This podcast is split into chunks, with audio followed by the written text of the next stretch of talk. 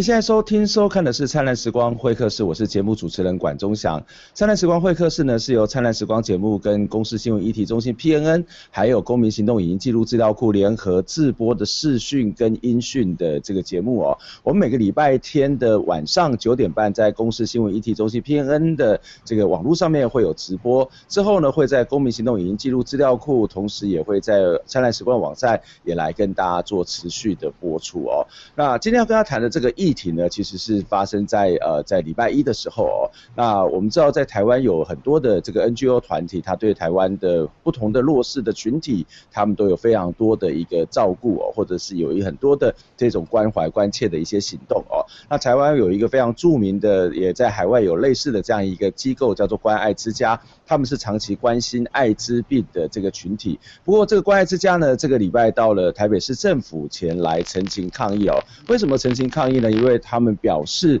这个台北市政府呢，其实不断的去骚扰或者是所谓的关切吧，这个关爱之家的这个举动哦，所以呃，他们要到当地去，呃，到市政府前面去表达一些不满哦。那今天节目当中跟大家邀请到的是关爱之家的秘书长杨杰瑜，呃，秘书长你好。哎，你好，你好，管老师好。哎，那我们今天非常高兴来跟婕妤秘书长来进行连线了。那也许我们很多的听众朋友可能听过关爱之家，甚至有些人是没有听过关爱之家，是不是可以请婕妤秘书长来先给我们介绍一下关爱之家是一个什么样的机构呢？呃，基本上关爱之家是在一九八六年，因为我的朋友感染艾滋病，然后我就照顾他。嗯、那这个阶段大概有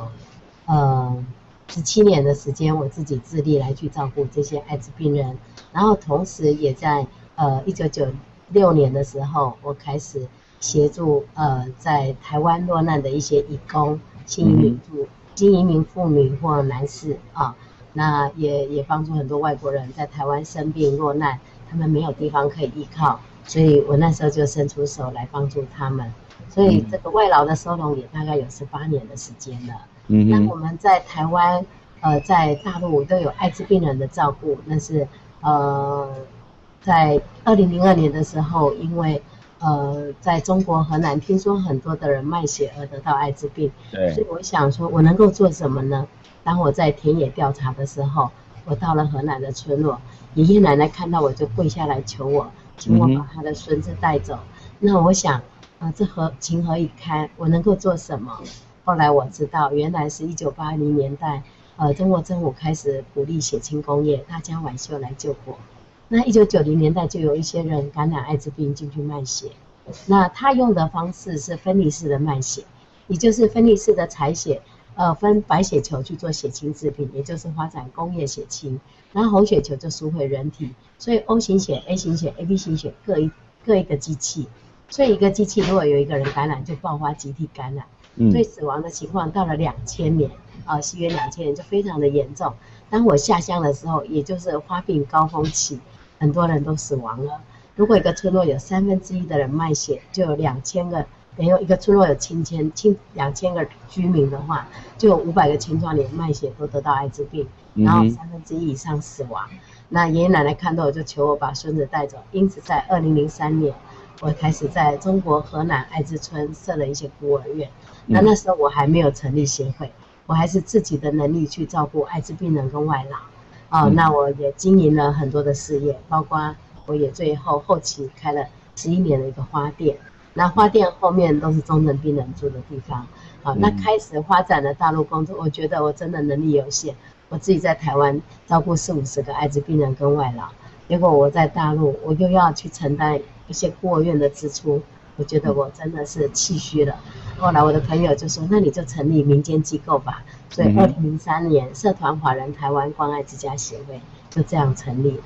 嗯。哇，我觉得这是一个非常不简单，且其实是一个非常辛苦的过程哦。特别是在这个社会里面，对艾滋病还存在着某些的刻板印象。虽然我们知道这个艾滋病的感染，它其实呃未必跟所谓的同性恋是有关，它常常是跟血液或者其他的关系是有关联性的。但是这个社会还是一样对艾滋病存在的一些所谓一种比较污名化，甚至是某种的这种所谓的排挤的这样的一个一个心态哦。我不晓得您在从事这些工作的过程当中，是不是也曾经遇到过类似的这种呃，这个社会对艾滋病的污名化，或者甚至这种所谓厌弃的这种情形呢？呃，一一直都有的。像我一开始都不敢去我们像草根组织一样，在社会的角落里边，有人需要我们就去帮忙。然后我们从来不敢曝光，从来不敢去想到要成立机构，就是因为担心成立了机构以后，大家眼睛就往里望。你只要那你身边的人，他们就觉得，哎，这个可能是呃艾滋病人，这个可能是婚房外啦，我们就怕被人家落印，所以一直以以来都不敢走到台面上来。那二零零三年成立以后，呃，我就请我的朋友把呃帮我们买一栋房子给我们免费使用，那那个地方就是我们现在文山的妇幼部。嗯、那在二零零五年买下那个房子以后，呃，马上就有人知道。他们就看到我们家有老人、有小孩、有病人，还有外劳，他也问不出所以然来。我们讲了很多的理由，他们都不相信。后来他们就报警说我们家有违法外劳，那时候就把五个外劳跟孩子们带去了警察局，我就去把他一一折付回来，带回来啊，然后也告诉他们，也透过移民署转介，所有的个案都是移民署转介，所以他们呃证实了以后，那这些个案就回到我们家，但是因此而曝光，那。警察就告诉呃管区，管区就告诉里长，里长里长就告诉呃我们所有的呃管委会，那这样爆开以后就开始他们一连串的抗争，那抗争到现在也十年了，还在抗争哈。嗯。那这个抗争那时候呃他们限我们十天内搬家，因为大家对艾滋不了解，因为空气也会传染，我们的化粪池、我们的大小便、我们的垃圾、我们的小孩跌倒。他要不要去碰？他怕孩子有伤口，他会被感染艾滋，所以他们都害怕。那他们担心我们的妇女去勾引社区的男人，让他们得到艾滋病，让他们的先生得到艾滋病，他们很多很多的惧怕。所以，呃，有的就比较呃激烈的就说，那我要放火烧你们房子，如果你们再不搬的话，那他们在限我们十天搬家第九天，我们就请了一群志工，穿着白袍在社区里面唱诗歌。我们企图用柔性的诉求，让社区包容跟接纳。那这个时候，媒体也都来，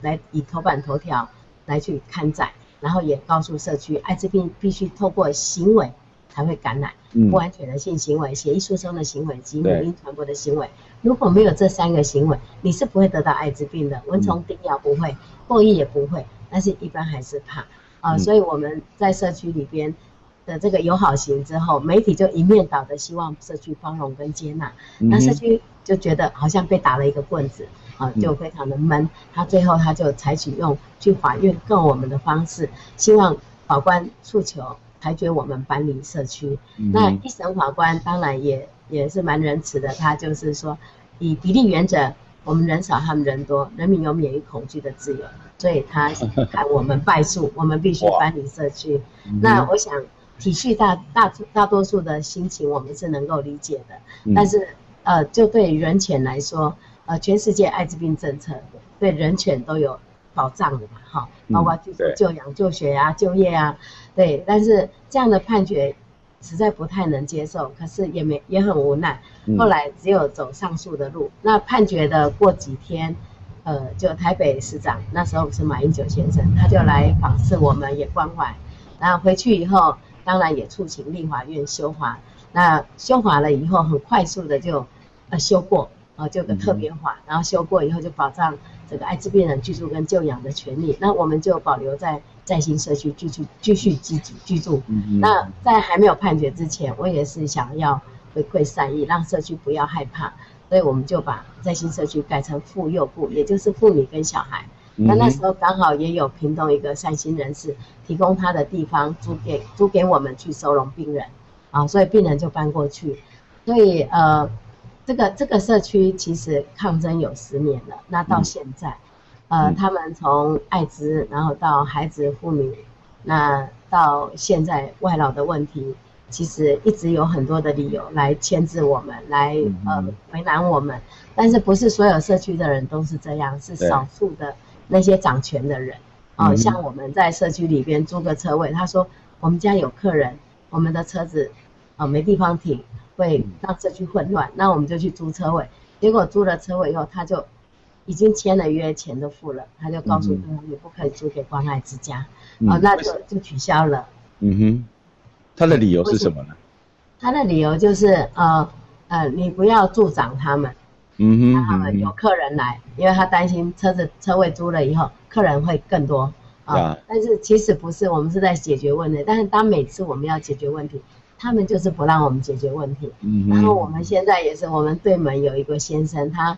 好像不是很得志，所以他也有一点忧郁症吧。他就每天限制我们的行为行动，像我们开冷气，晚上不管你多热，到了十点，他叫我们冷气一定要全部关掉。哦、嗯，那我们家如果开瓦斯炉，他就觉得这个瓦斯炉的声音也吵到他，嗯、哦，然后他就叫我们，呃，十点以后不可以开瓦斯炉，就是他你有很多的行为，他就被限制。那、嗯、我们有有善心人士帮我们做隔音玻璃，那隔音玻璃做了以后，当然就情况比较好，但是我们必须要常常关着窗户，关着门，啊、嗯呃，要不然的话，小孩子的声音或大人说话的声音就会吵，就会干扰到他。他住在我们对门。是八米巷的，呃，不是那么的窄，嗯、但是它有有一点神经质，所以我们也是很困扰。然后，呃，这这一直以来都是这样子啦。其实，嗯、呃，困扰很多的就是说，不管在某个阶段，只要让人家发现有艾滋病人在我们家，我们就一直在搬家，所以才会请我的朋友买那个在新社区的房子。对，嗯，对，我想这是一个呃，不只是一个单亲目呃关呃所谓的敦亲睦邻的问题啊，其实很多时候是在那个背后的一些价值，或者是那个长期以来的那个存在的莫名的恐惧感哦。那即使这个社会其实对艾滋病已经有更多的了解，可是，在存在我们心里面的那种恐慌，恐怕还对很多人他还是必须要花一点时间才能够去理解它哦。那当然我们知道这样的一个跟邻居之间的关系，其实也也也引发了很多的这个争议，包括在呃七月七号当天。天，其实你们也到了台北市政府前面来抗议嘛？那当天为什么要去台北市政府抗议呢？呃，那个议题又是另外一个议题。其实我们默默的照顾艾艾滋病人以外的外劳有十八年。嗯、我们关爱之家没有人知道我们收容外劳，没有人知道我们在台湾帮助很多在台湾生病哦、呃，然后甚至怀孕，然后需要待产，然后还有一些比如说他有官司，哦、呃，他需要有人协助他。那呃，一个人如果在异乡里边生病病倒了以后，你说他是不是需要有人帮他？因为他没有亲人，没有朋友，所以我觉得应该做。而且我早期发现了很多妇女，呃，她可能呃因为呃在这边工作也有情欲，所以她就交男朋友，不小心就怀孕。怀孕以后，她可能在这过程里边可能变成非法，也可能她还是合法，但是她不敢去产检，因为如果她去产检的话。就会被抓，所以他会躲在家里自己生。然后有一些妇女，她就是呃羊水出来了，然后生不下来，因为胎位不正，她也不知道。嗯嗯。那结果呃婴儿就胎儿就死在肚子里边，因为缺氧死掉。嗯、那有时候妈妈也是大量出血而死亡啊，因为也没有医疗嘛，因为她在家自己处理这个事情。所以呃一次两次三次，我发现我我们不帮怎么办？我们不帮别人没办法帮，所以在外劳这一块是一个比较艰难的工作，但是它基本上是短期收容，所以我觉得我也不需要用外劳的议题去对外募款，我也不需要去嚷嚷告诉人家我们帮助多少外劳，我觉得这个是应该低调去做的事情。但是我想台湾有两种人是社会不能接容、接纳跟包容的，一个是得到传染病的艾滋病人，对，得到艾滋病的传染病人，还有一个就是。呃，是一个没有身份的 stranger，他是一个外国人，嗯、没有人认识他，对他没有信任感，不愿意去帮助他。所以我想，这是我们的荣幸，可以去帮助他们。在我的生命里边，我很高兴，也很快乐，可以帮他们。所以我就帮，帮了以后，社区也是很不能容得下这些外劳。嗯、他说：“你们外劳来来去去，让我很没有安全感。我不晓得他们是谁，万一他们对我们怎么样怎么办？”啊，其实我们文山妇幼部收容的只有妈妈带孩子，或是一个怀孕的妇女，他们都是一个很单纯的个体，哦，没有什么争议。但是我们外劳收容，我们有十几个点，分散在台湾各地，屏东、高雄、新北市、台北市，啊，新店各地方，我们都放着是看，如果他是属于生病的，就去我们的安养院，因为我们有照顾病人安养院，目前我们有。一百三十几个艾滋病人，我们在照顾，他们都因为免疫系统瓦解变成植物人、瘫痪重症、卧床，啊、呃，眼睛失明，他们没办法回归社会。那这个时候，如果我有空床，我帮助几个外劳，对我们来说并没有太太多的太多的负担。嗯嗯，我我想这也是很多人会比较觉得好奇的地方，就是为什么帮助外劳这件事情，其实我们觉得这是一件非常正当而且也应该要做的事情。但为什么关注外劳或是关注艾滋病的这样的一个机构，我们的台北市政府、我们的机政府机关会去不断的关切，而且关切的理由其实有时候让人家觉得非常匪夷所思哦。我们先休息一下，我们再回过头来请教秘书长哦，来谈说到底台北市政府做了什么事情，为什么他们要这么的关心，这么的关切你们关爱之家？我们先休息一下。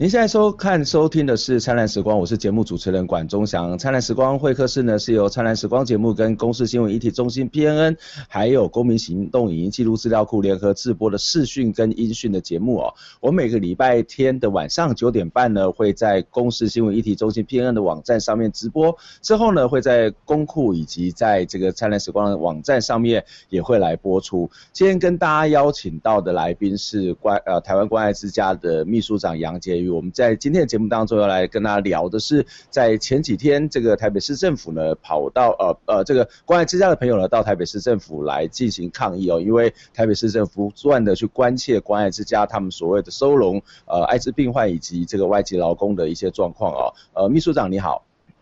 哎，你好，你好，关老师好。我们在上一段的节目当中也跟。呃，我们在上一段节目当中也跟大家提到了，就是说，呃，其实关爱之家做了非常非常多有关于关切这个艾滋病患，以及在最近这几年也对所有特别外籍劳工，特别是在弱势中的弱势的外籍劳工哦。可是我们觉得很难理解的是说，为什么你们去关心这个外籍劳工，却会遭到了台北市政府的骚扰或者是关切呢？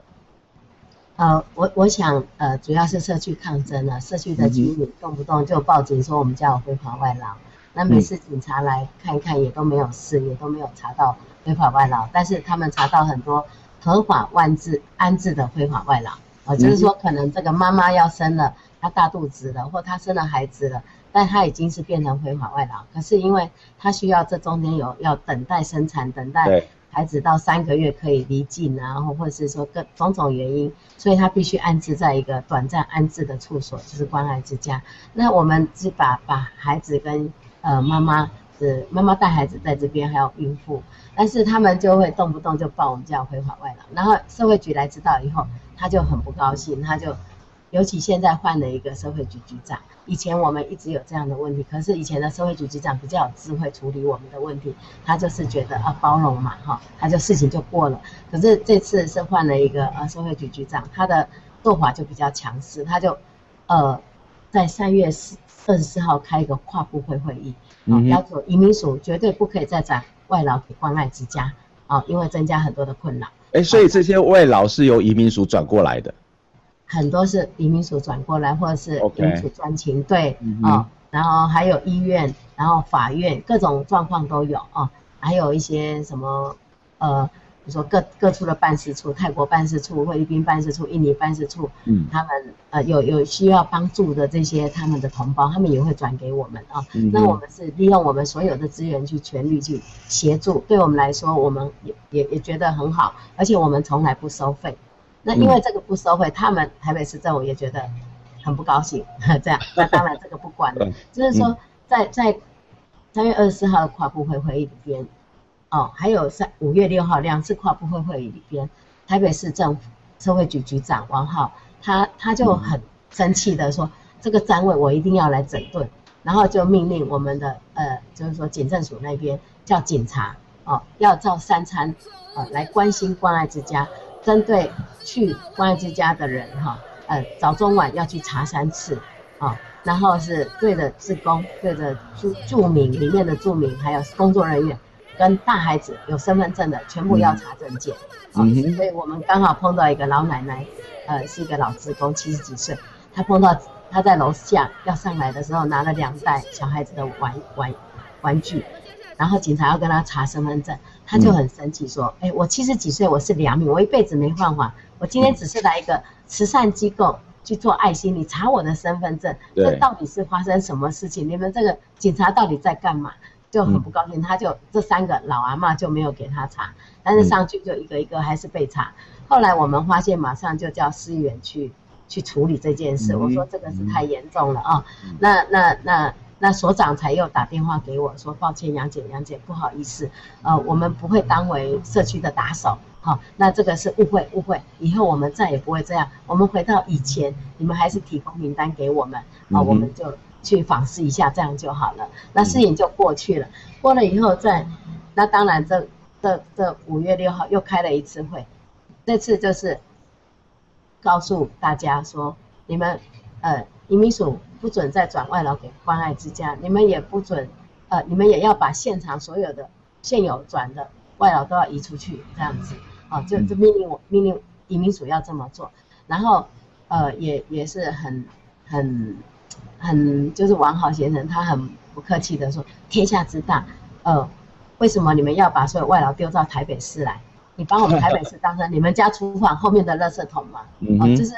都是讲一些气话。那我想说，如果是一个呃政务官员，他曾曾经做过社会福利，我想他不会讲这样的话，他会知道社会问题，他会想办法去解决问题，而不是知道这社会问题这么大，你还停止这个 NGO。”民间机构它之之所以存在，就是为了解决政府做不到的所有边缘的问题。那民间机构这么努力的在做，而且不是收费，不是赚钱的，你还来打压它，对你有什么帮助？对，所以我我们我们的争议就在于说，你怎么可以一个地方机构，一个台北市政府去命令一个中央机构中，就是移民署不可以转外劳，不可以怎样，然后指导他怎么做，而且要求外劳。哦，有这么多的外籍问题，那你外你移民署就要去成立一个呃一个中途之家，去帮助这些你们后续需要帮助的人。那其实本末倒置，社会局就是要来帮助这些外劳，帮助社会边缘的人，而不是叫移民署放掉他本务，嗯、然后来做社会福利工作。那这个有点奇怪吧？对，嗯、所以我觉得后来我想一想，我们这么努力在帮助人，如果未来这些人不被帮助，是我最大的痛，而不是我不能做这份工作。我不做我也无所谓啊，我比较轻松啊。可是我想到那些在待产的妈妈，在上三个月以前，有一个妇女拿了一个呃印尼的简报，跑到我们现在呃协会办公室的楼下，然后呃就肚子痛了，已经很痛了，她就几乎就就蹲在地板上。然后我们工作人员也很敏感，看到外籍又大肚子，就直接问她，你是不是要找杨姐？那个人就点头，就把那个简报拿出来，哦。那他说他前一天晚上就已经在我们附近，我们因为我们打烊了，所以他就在附近的饭店，呃，就等。他想我要死在台湾，我要死在台湾，因为他肚子一直痛。嗯。后来我们工作人员带他到医院，一个小时后他宝宝生下来了，很健康。我想说很多的人都是在求助无门之下，他自己生了孩子，结果大量出血，他死掉。可能有时候幸运孩子没死，但这过程如果没有人帮他们怎么办？还有一些生病的人，我们最近有一个。泰国的妇女有她的四个朋友，一共五个人到了我的家，到了我们关爱之家来，然后说她这个妇女很病得很严重。那当天我没注意，我说明天早上再去看医生。然后隔天早上她又说很痛，我带到万方医院以后，发现她整个胸腔全部溃烂。那医生说是子宫是那个胸呃乳癌末期。哦，已经到了呃肺里边都感染了，那个癌细胞都进到肺里边，嗯、然后每天帮他放了八百 CC 的废水，嗯、哦，然后呃住了两个礼拜院以后，就到我们的成人部去安养，安养了差不多呃，但因为中间还要办旅行文件，然后一个月后他就回他家，回他家一个月以后他去世了，他的同伙就写个简讯给我说，谢谢杨姐你们的照顾，呃我那个朋友已经去世了，我们照顾很多这样的人，嗯、我想。包括在台湾有一些得到肺结核、得到艾滋病死亡的一些外国人，嗯、我们也在最后送他们，能够让他们能够平静的回到，就灵魂呐、啊，或是骨灰啦，回到他的国家。嗯，我想这是一个人道救援，人道救援没有分国籍的。对，对，但是如果我不能帮他们的话，这是我最大的痛。嗯嗯，其实我刚刚希望你们理解。嗯，嗯刚呃杨姐也特别提到一件事情呢，其实呃你刚刚提到说这是一个合法安置的非法外劳嘛，哈，也就是说你们这边的这种协助的这个对象很多都是像移民署或者其他的单位这边转介过来的哦。那这这其实让我觉得很纳闷的一件事情，那这这应该是政府要去解决的问题，就是他们没有办法一个很好的安置，那政府就应该想办法去照顾他们。那怎么会台北市政府就是跑来说，哎，你们不要去收这些人，然后把这些人呃去。赶走，然后甚至要盘查身份证，我觉得这是一个非常本末倒置的事事情呢，就是似乎不是一个政府机关它应该要有的作为啊。而且他还命令命令那个警察局把我们文山的里面有两个妇幼部，就是木星路还有、嗯、呃新隆路三段，把这两个点列管。那列管的意思就是每个月都有警察要去访视，嗯、而且要查身份证，然后迁移户口非常的难。他他就要我们的里面的人不住在里面，户口都迁走，住在里面的户口要迁入。好，那这你要迁入的话，我们前天才发生的，我们有一个妈妈，她在里面当主任，她因为先生感染艾滋病，把她传染给她，所以她夫妻都感染。但是她是一个缅甸籍的妇女，她很认真，她保姆执照也考上，驾驶执照也考上，现在看护工执照她也有。我就觉得说，一个这么努力的人。然后我们当然就让他当主任，没有分国籍国籍啊，所以他是妇幼部的主任。然后他他在他在那边住了七年，所以理当就是把户籍迁进来。结果他要去迁户籍，不在事务所的人说，我要你有住在里面的事实。可他也认识他，他也知道他住在里面，但是他还要事实。所以昨天早上，呃，就就又带回，前天早上又带他回到我们家拍照，还说你的衣服放哪里，你的什么东西放哪里。都要交代的很清楚，证实你是住在里面，嗯、他才给他迁户籍。你说全台湾有哪个地方迁一个户口要拍照存证，嗯、要去做这些事情，只有关爱之家被列管。嗯、所以我说，呃，这段时间四个月以来，我也是非常的不准，因为我们帮助该帮助的，我们做该做的，但是没有人有有很多人能够理解，然后来帮助我们，有很多的职工。但是社区的人听到了吗？社区的人了解吗？那些反抗的人，那些有歧视的人，对人有偏见的人，包括你那个台北市政府社会局局长王浩，你听到了吗？你知道民间的需求吗？反正听到百姓的需要吗？听到很多的弱势族群的人他们在哀嚎吗？我想，呃，要透过你们这样子一个媒媒体的的传播，或许能够让我们有希望再做下去。我这我这两天一直在想我要出家这件事。对，我我想呃我想这个秘书长可能还我们可能有社会必须有更多的支持哦。那不过其实回到这个事件的本身来看哦，就是你们去这个台北市政府抗议的时候，这个副局社会局的副局长黄清高他有说一件事情，他说这个其实呃他们来去照三餐去关切你们，并不是因为外籍者的这个问题哦，而是因为这个儿童及少年福利权益的问题，因为他们在说他们查访之后发现有二十几位孩童。被安置在这个地方，然后相关的照护人员空间都不是一个合法的环境，这是一个事实吗？你们怎么去回应这样的一个呃黄副局长的这样一种说法呢？呃，我们那栋房子是呃我的朋友买给我们免费使用，它有一百五十八平，它可以呃安置收容的孩子其实是很多的，因为它空间够大，但是因为呃那时候买房子的时候不晓得一二楼是属于防空设备，因为建商希望。呃，把隔壁栋的呃公寓一二三四五楼让它好卖，就把所有公共设施关在这栋，所以他就没有办法申请立案。但是如果我们里面不要收无依的孩子，也就是孤儿的话，哦，那是可以妈妈带孩子，或是孕妇本身，这是这是属于中途之家，中途之家没有法院依据，所以我们是可以合法收容，我们并没有任何违法。所以我在生气的是，他说我们违法收容，我们根本没有违法。你要说你你超过四个孩子，你就要有孤儿院，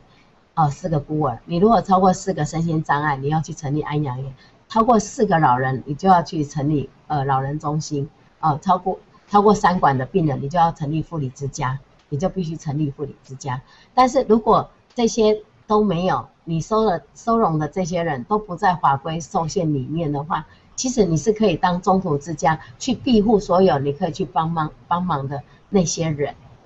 嗯对，你懂我的意思吗？嗯嗯。因为他是限制于儿少机构，是限制于是孤儿，他没有爸爸妈妈，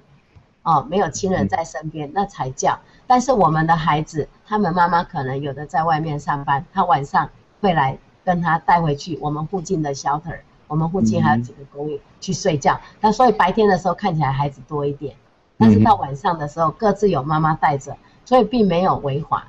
哦，那他本身没有来过我们这里，所以他自己就充满想象。如果你来过，你再来批判我们，再来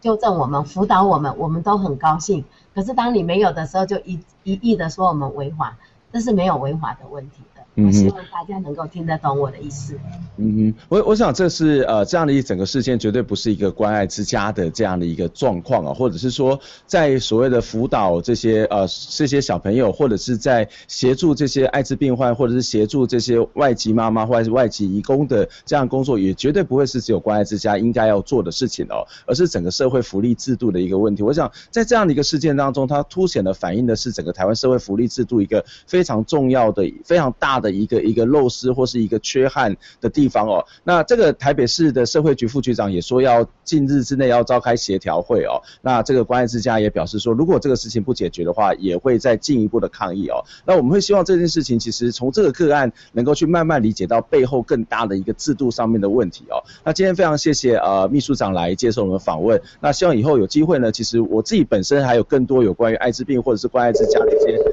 问题想要请教你，包括像中国的这个艾滋病的这种发展的这种状况到底是什么？那不过时间的关系，我们就只能跟跟大家谈到这边。谢谢秘书长，谢谢我们的所有的观众朋友、听众朋友，我们下礼拜空中再会，谢谢，拜拜。天空的眼泪，洗过了世界，还来不及发现。攥在手中的幸福消失不见，心中的黑暗掩盖了希望，忘记要相信生命的动。